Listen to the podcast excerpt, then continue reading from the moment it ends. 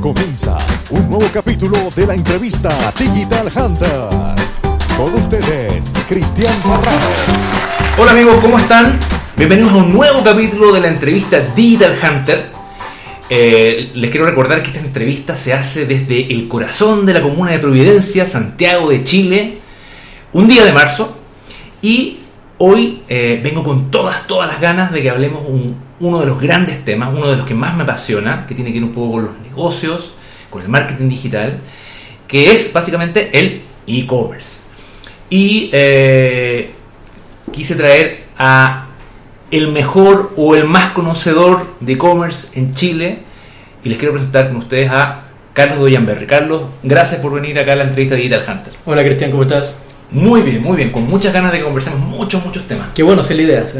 Quiero, antes, Carlos, que, que partamos, quiero, deja presentarte en caso de que hubiese alguno que no son parte de tus más de 15.000 seguidores en LinkedIn.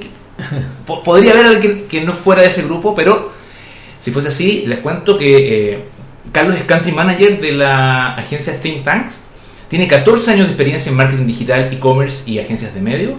Fue emprendedor, trabajaste para Mercado Libre y de remate.com, de ahí te vamos a preguntar. Interesante esa experiencia. Ha sido speaker en diferentes ediciones del e-commerce day y, otros en otros eventos. eh, y eh, si sabe, si hay un hombre que sabe de e-commerce, yo que eres tú, Carlos, así que nuevamente bienvenido. Quiero partir con lo siguiente, mira.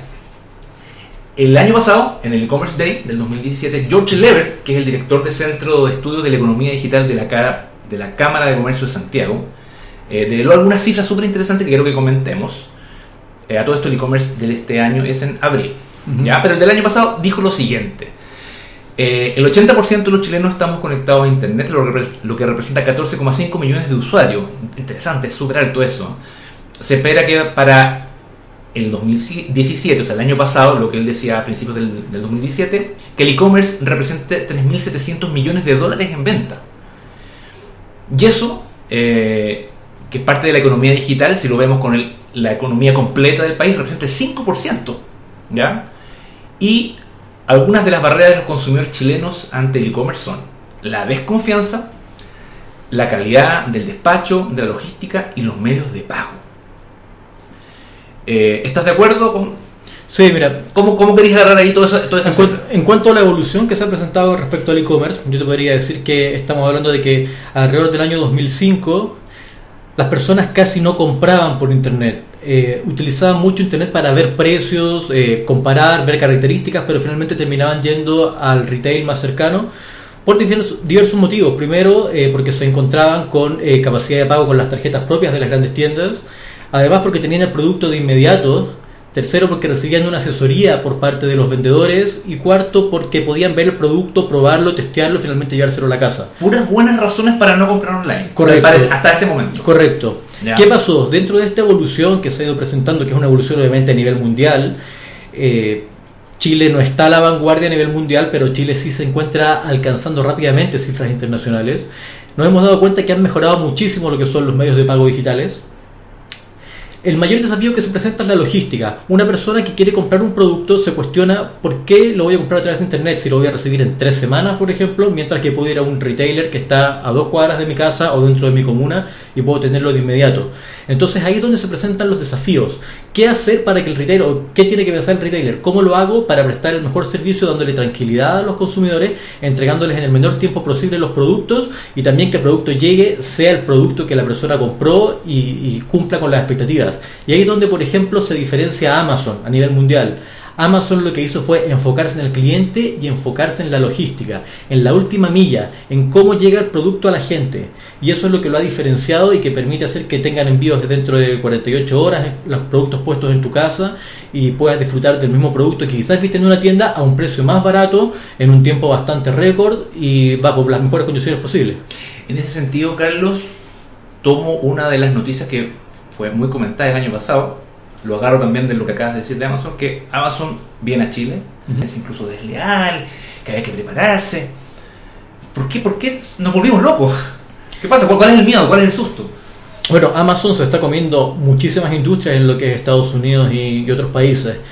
Acaba de anunciar también que va a abrir un banco, es decir, ya no solamente está en el e-commerce, está dentro de, tiene servicios en la nube eh, va a abrir un banco, están incluso Un ba- invirtiendo perdón, un banco. eh, un banco a para abriendo cuentas corrientes. En el mundo financiero. Sí. Ok, ok. Sí, eh, promesa por la que compraron, es decir, ver un producto a un precio económico o a un precio conveniente y recibirlo en su casa al menor tiempo posible. Es una amenaza eh, para todos los retailers si pensamos que justamente el gran desafío que tiene el retail en Latinoamérica es la logística, es cómo hacer que el producto llegue a las casas. Eh, te doy un ejemplo. Eh, se- eh, el gran despegue que ha tenido el e-commerce eh, a nivel usuario en los últimos años en gran parte está empujado por lo que es AliExpress, que es el, el negocio eh, que llega a las personas al detalle eh, de Alibaba.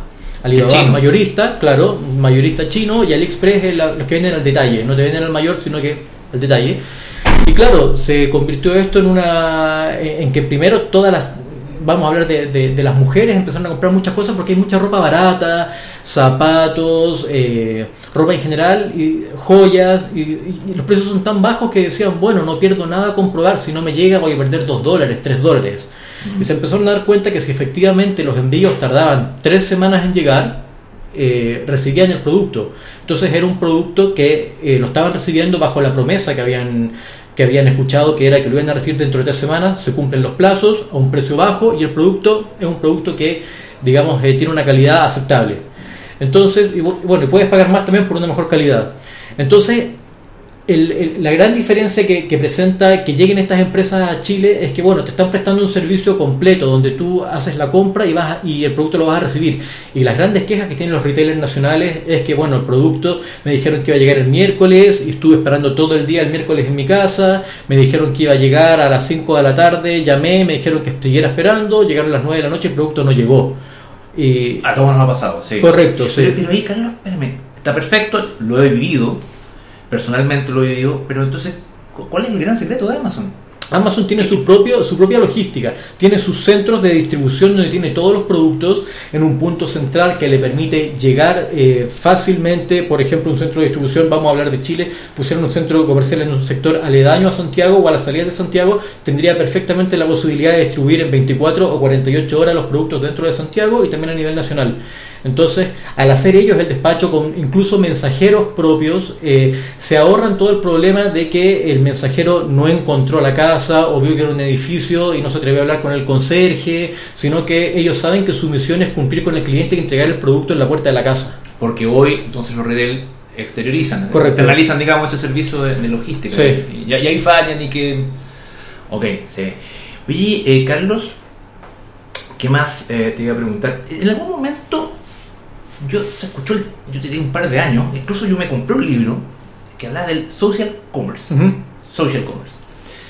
Que decía, la promesa era, si tú subes tus compras a las redes sociales, eh, diciendo, no sé, me compré un pantalón, qué sé yo, estoy acá, eh, en fin, iban a dar ganas a tus amigos, a tu red, de, yo también lo quiero y, y en el fondo habilitemos un botón en Facebook para que también le haga clic y, y lo compre. Pero algo pasó que se, eh, se fumó esa promesa, no, no, no- no resultó. Eh, sí, la verdad es que... ¿Cómo, cómo, cómo lo ves eso? Yo, yo eso lo he visto como que ha tenido una evolución que si bien eh, las cifras están mejorando muchísimo, eh, existe toda una técnica detrás de un conocimiento que antes no existía. Se pensaba que justamente subiendo un posteo en tu Facebook y mostrando el producto que compraste, tus conocidos lo iban a querer comprar. Como que con eso bastaba, que era fácil. Correcto, Sí. correcto. ¿Qué, qué pasa? Es, es más o menos lo que pasa con la publicidad en display en Internet, un banner. Las personas por lo general cuando están navegando en Internet, ya sea leyendo una red social o visitando una página, le aparece una publicidad en un banner, ellos no están buscando un producto. Por lo tanto, lo que apunta a eso es a despertar la necesidad en las personas. Si tú le ofreces algo muy atractivo, por ejemplo, tú muestras el producto que te compraste y le dices, mira, me compré este producto y si lo compras en este link vas a tener un 30% de descuento, lo más probable es que la venta sea mucho mayor a si solamente dices, mira, me compré este producto y está muy bueno. Lo mismo pasa con un banner. Las personas que ven un producto en oferta, la verdad es que yo no estoy buscando ese producto cuando estoy navegando, entonces puede que entre, haga clic, me interiorice y diga, sí, cuando quiera comprarlo voy a buscar la página. Pero no voy a comprar directamente a menos que sea una oferta muy atractiva, ¿te fijas? O sea, tiene que haber un enganche que. El enganche que. que, eh, digamos que es el regalo que lleva muchos años, ¿no? que es el descuento al final. Correcto. No, no, ahí no hay, no hay mucha innovación. Puede ser un descuento, puede ser un regalo adicional. Eh, también cuando hablamos de, de, de, performance, de que estamos buscando un performance de las campañas, podemos estar buscando generar ventas, como también podemos estar buscando eh, generar leads, en el caso de una universidad. Una universidad busca potenciales alumnos para inscribirse, para, para que su call center los llame y los termine inscribiendo como alumnos. Eh, en ese caso no funciona, por ejemplo, que digan participa por el sorteo de una televisión, porque lo que están buscando es una persona que esté interesada en estudiar, no una persona que esté interesada solamente en inscribirse por recibir un televisor. Entonces, si tú lo que estás ofreciendo es, si hablamos de venta, si ofreces un descuento, funciona. Si ofreces un regalo complementario, funciona. Probablemente si te pones a regalar algo chino que te sobra y lo compraste por mayor y, y, y lo puedes regalar, no genere más ventas. ¿Te fijas? Entonces tiene que haber toda una estrategia detrás acerca de lo que Como quieres depende, comunicar. claro, Correcto. Depende, sí. depende.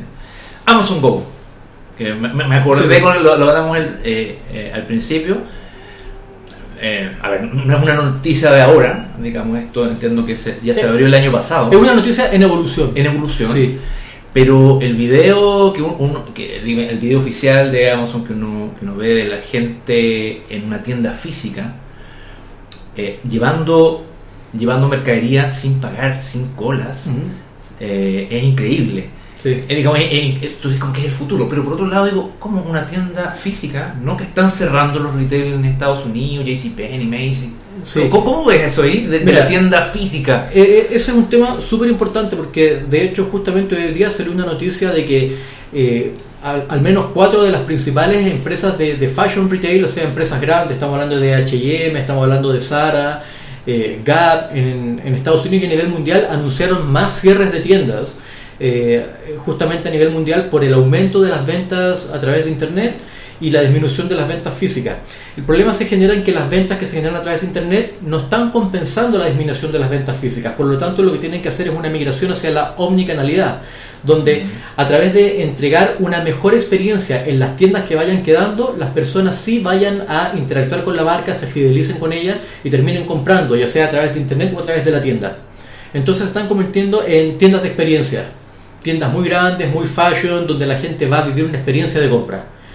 Cuando hablamos de Amazon Go, el gran beneficio que- o, la- o- o- o el gran plus o la cosa disruptiva que hizo Amazon Go es que no es solamente una tienda como ahora tú puedes ir a algunos jumbos en Santiago y tú puedes, si los productos son pocos, puedes pasar por la caja, tú mismo pistolear los productos Sí. y pagarlos.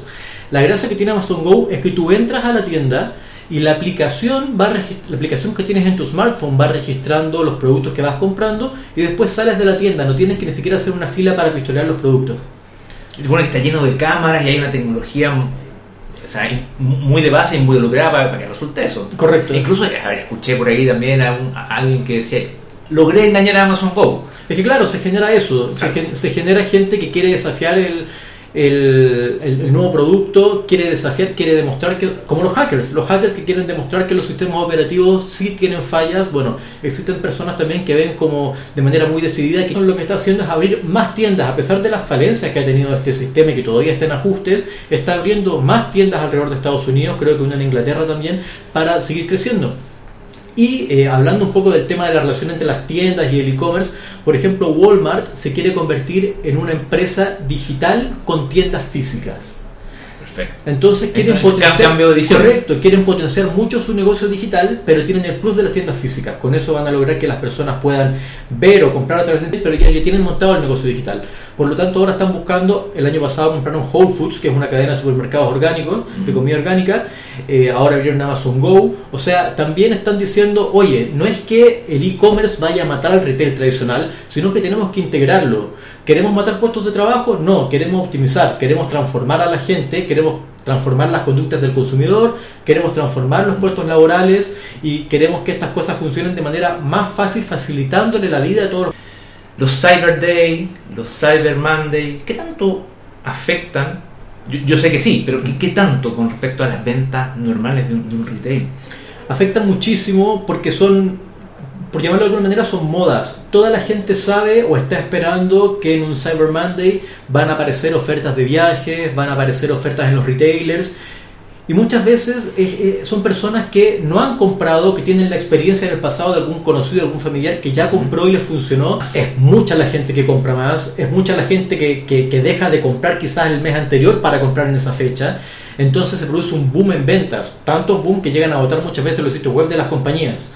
Y ese también es un tema que hay que ir entendiendo de hasta qué El fierro, punto, el hardware, Sí, de correcto, hasta qué punto se necesita evolucionar también en eso.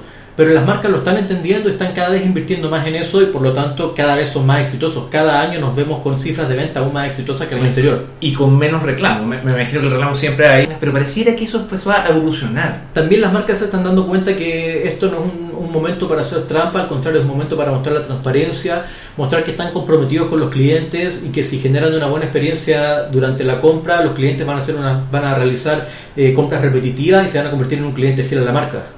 Yo una vez escuché un caso de, de una persona que contaba su experiencia de bueno, trabajar en una empresa, da lo mismo cual, y se le ocurrió decir, oye, pues participé en, en estos Cyber Day.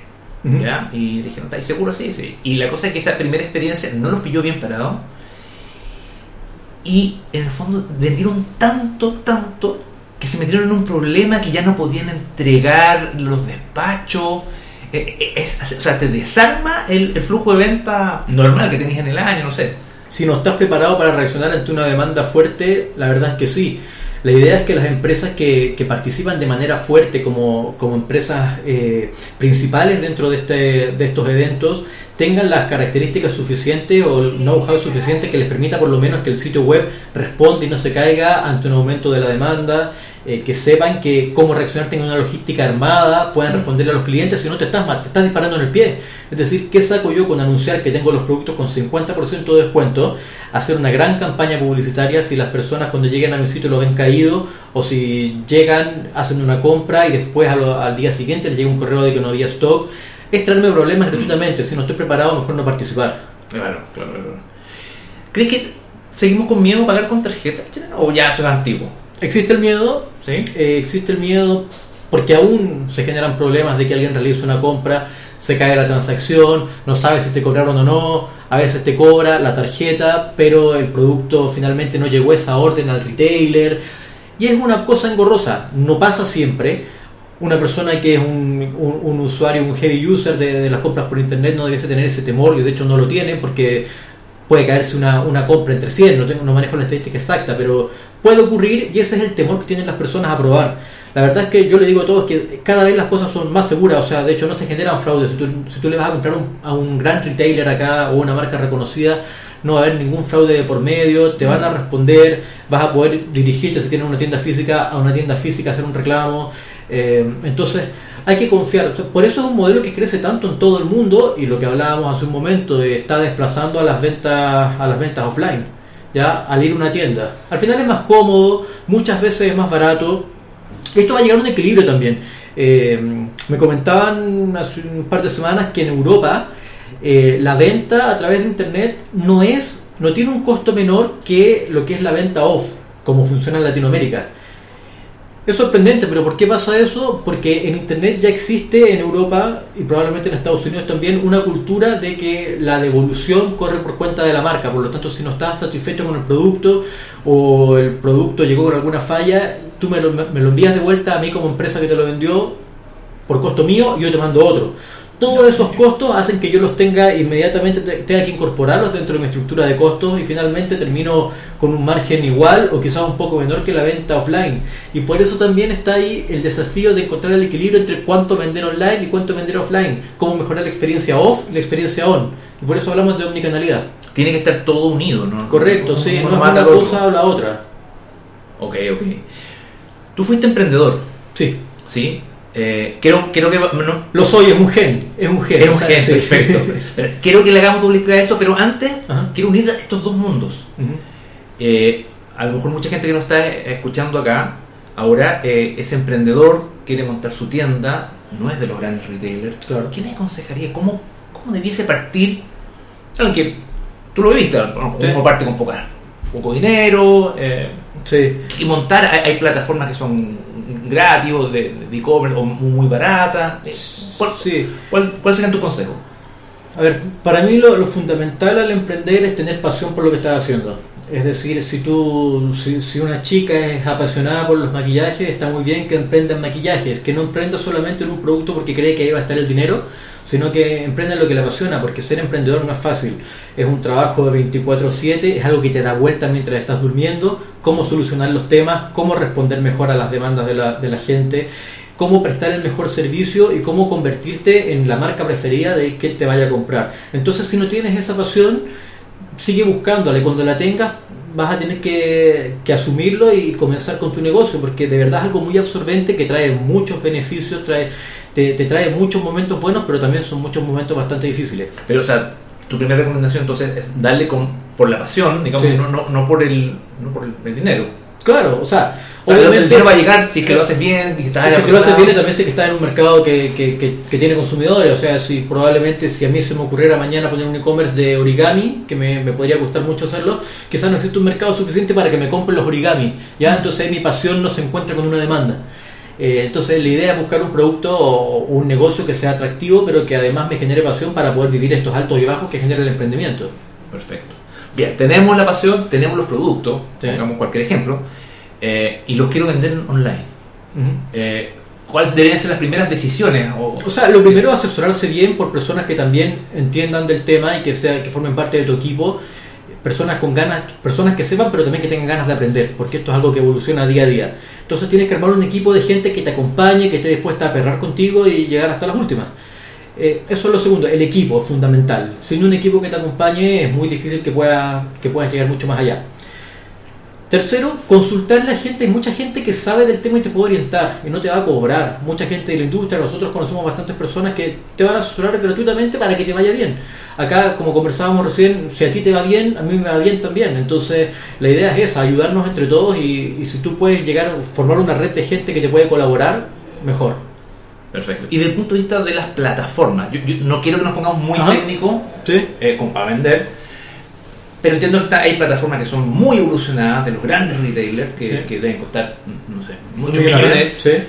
Pero hay otras más accesibles, eh, a costo más, más, más cercano a un emprendedor. ¿Hay alguna que recomiendes? Eh, Mira, por lo general las empresas cuando o, o lo- las personas que quieren empezar a vender por internet lo que hacen perdón, tipo Jump Sale, Shopify, ese tipo. De hecho, lo que, lo, lo- de todas las conversaciones que he tenido con, con startups últimamente, lo que se está utilizando más que a, a modo de, de ser fácil de, de- de utilización, de implementación y que después te genera buenos resultados, las empresas montan un, eh, un WordPress y le colocan un WooCommerce como plataforma de, digamos, para transaccional. ¿sí? Con eso, eso es como un, un set de partida bastante bueno que te va a permitir hacer un negocio y vender tus productos. Ya si evolucionas, eh, las plataformas que más se están utilizando en este momento son, por un lado, Magento, que es una plataforma gigantesca, eh, diría que es la tecnología, si no la más grande del mundo que permite hacer e-commerce, que también tiene una versión gratuita. El tema es que necesitas contratar a alguien o a una empresa que te haga la implementación y eso tiene su costo. No está plug and play. Claro. Y tenemos también eh, Vitex, que en Latinoamérica es gigantesco. Y Vitex lo que hace es que te provee una plataforma cloud donde tú puedes subir tus productos, te entregan diferentes alternativas para que puedas hacer tu marketing también, manejar tus bases de datos, etcétera. Y eh, bueno, tú les pagas un costo quizás menor que la plataforma pagada de Magento, pero además te cobran un revenue share, es decir, te, te cobran un porcentaje sobre las ventas que tú realices. Entonces también tú puedes hacer un estudio inicial para ver hasta qué punto te conviene estar pagando un revenue share de acuerdo a la cantidad de ventas que generes o si te conviene más invertir por una plataforma robusta que sería un Magento. Pero estamos hablando ya de un crecimiento cuando ya tu empresa dio un salto y ya. está siendo grande. O sea, estamos hablando de inversiones mayores. Pero para comenzar yo recomiendo que se puede partir perfectamente con un sitio web en WordPress y un WooCommerce. Perfecto. Carlos, lo, lo dijimos al principio, tú trabajaste. Vimos acá en de remate. Sí, trabajé en Mercado Libre y en Derremate. ¿Qué aprendiste y cuáles fueron tus, tus aprendizajes? Wow. ¿Qué, qué recuerdo tienes? Mira, fue una época, estaba hablando del año 2004, quizás 2005, donde eh, la- Mercado Libre era, era un, un startup en Chile, era- tenía una, una ideología de startup, éramos siete personas, eh, nos colaborábamos entre todos, el trabajo en equipo, mucho trabajo internacional y todo este mundo nuevo que era para uno eh, entrar al comercio electrónico o a un marketplace, como, como le llamamos ahora. Eh, el aprendizaje es gigantesco porque es una empresa que está a la vanguardia en lo que es el marketing digital Y no lo comentamos quizás, pero también un punto importante dentro de lo que es un e-commerce es el marketing que se genere para generar ventas. Tú puedes tener un, muy, un sitio muy bueno con todos los productos, con una, una experiencia de usuario buenísima, pero si no envías gente calificada e interesada en tus productos, igual no vas a generar muchas ventas. Entonces la gran escuela de Mercado Libre también es que tenía una persona, una persona muy inteligente como cabeza de cada una de las áreas del marketing. Estamos hablando de marketing de afiliados, marketing display, marketing en Google, eh, marketing orgánico en Google. Eh, cada una de estas personas lideraba un equipo y tenían mucho conocimiento y sabían para dónde iba la micro, sabían qué caminos tomar y, o si no, cómo reaccionar rápidamente para corregir los errores, pero generar la mayor cantidad de visitas de calidad al sitio, generando la mayor cantidad de ventas posible. Ya, había muy buen marketing digital para ese tipo de, Sí, correcto. de plataforma. Correcto, sí. ¿Cómo llegaste a este mundo, Carlos? Eh, bueno, yo mi primer trabajo fue trabajar en Deloitte, eh, que es una consultora muy grande a nivel mundial, pero yo trabajaba en el área de impuestos. ¿Tú, tú- tú eres ingeniero comercial? Soy ingeniero comercial. De carrera. Sí. Y eh, yo siempre... los impuestos. Sí, Wow, ya. Y, pero yo siempre quise trabajar y tuve el bichito de trabajar en marketing y trabajar. Yo vi, eh, yo vi un potencial en internet. Todavía estaba en pañales, año 2000. ¿Y qué hice? Empecé a comprar productos en eBay, que es el, en esa época era el mayor e-commerce del mundo. De hecho, era la competencia inicial de Alibaba, que después pasó a ser Amazon, pero eBay sigue siendo muy grande. Eh, y compraba productos en Amazon y los vendía por Mercado Libre, por Terremate. De esa manera empecé a entender cómo funcionaban mejor, cuáles eran los productos que funcionaban mejor. Pero de esto no tenía nada que ver con tu trabajo. No, no, no. era- Era, era cosa personal. Correcto. Ya, y empezaste a aprender. ¿Cómo Empecé a aprender.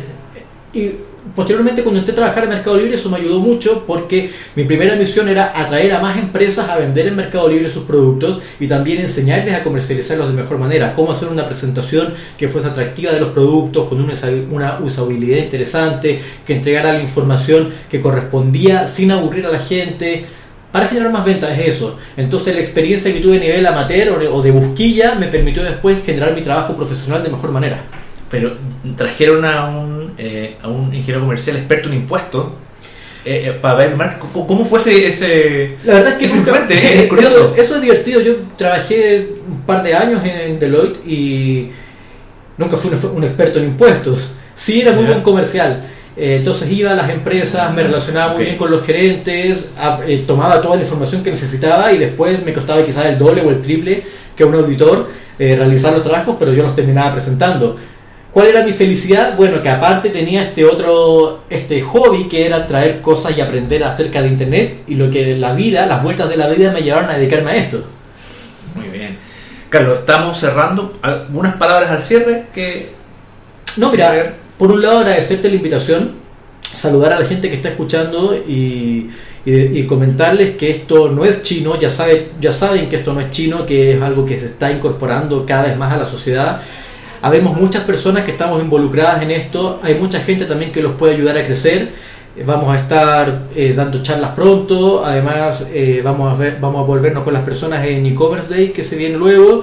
Y bueno, también cualquier consulta me pueden encontrar en LinkedIn o en LinkedIn para que podamos conversar, ver si necesitan alguna ayuda. Y lo importante es seguir desarrollando la industria acá en Chile porque tiene muchísimo potencial, así como en toda Latinoamérica. Así que todos bienvenidos.